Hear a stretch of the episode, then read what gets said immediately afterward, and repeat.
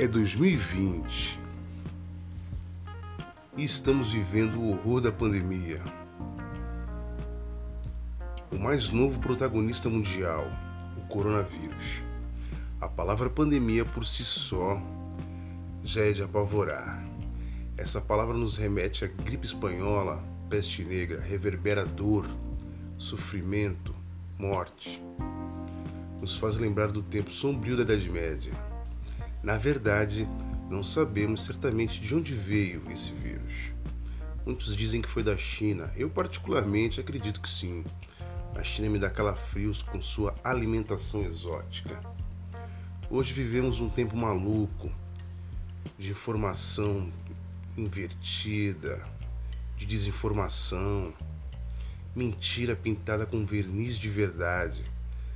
Nada mais parece real, mas o vírus é real. Tanto é que se alastrou, está se alastrando de forma colossal. Nenhuma nação poderia pensar em tamanha rapidez. Infelizmente é assim, a história se repete. Com certeza, ele nos traz não só a aniquilação, pavor e desespero, como também uma reflexão. Todos os seres humanos passam a ser um só. Sim, todos somos um só. Não tem espaço para individualidades.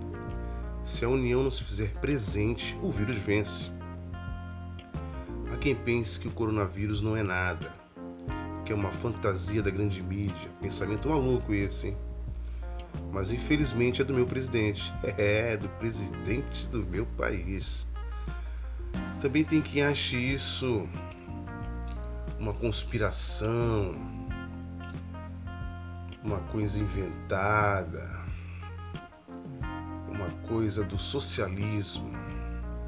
Pensamento estranho esse também. E tem os piores, os que acham que não é nada, não falam nada, não confirmam nada apenas confirmam a sua nada de existência. Tá tudo bem, tá tudo bom, isso é política. E política é papo chato. Perguntas como: será que é o fim da humanidade? É o Armagedon? Isso é castigo de Deus? Somos humanos evoluídos, não podemos pensar como no tempo das cavernas. Que tempo esse que eu acho que nem pensavam onde trovão era a raiva de Deus. Mas nada disso importa.